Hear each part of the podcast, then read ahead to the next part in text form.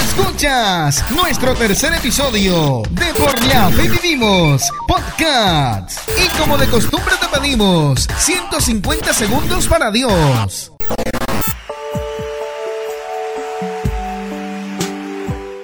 Dios te bendiga. El mensaje de hoy se titula Moviéndonos por fe y no por vista.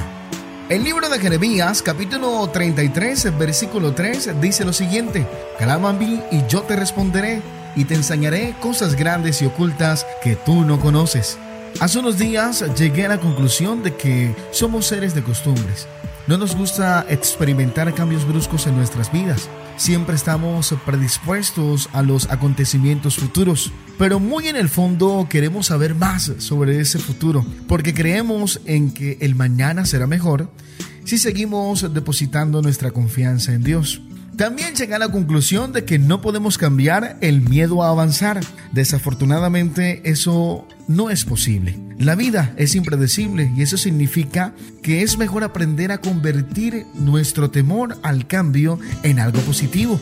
Hacer esto no solo reducirá tu estrés cuando inevitablemente te enfrentes a algo nuevo, también te permitirá ampliar tu campo de acción y concentrarte en el viaje en vez del resultado. Incluso podrías llegar a tener resultados positivos que tal vez no te esperabas.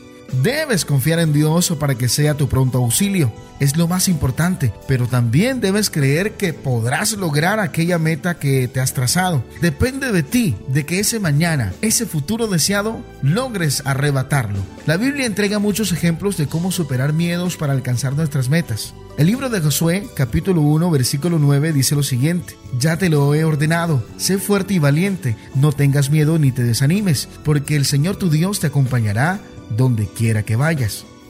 Isaías 41:13 dice lo siguiente, porque yo soy el Señor tu Dios que te sostiene tu mano derecha. Yo soy quien te dice, no temas, yo te ayudaré. Salmos 23:4 también dice lo siguiente, aun si voy por valles tenebrosos, no temo peligro alguno, porque tú estás a mi lado. Tu vara de pastor me reconfortará. Amén. Si has estado atento a este mensaje, notarás que todos los pasajes bíblicos conllevan a Dios, porque Él es el camino, la verdad y la vida. La fe y creer en Él es la clave para avanzar. Por eso la invitación hoy es a que te sigas moviendo por fe y no por vista.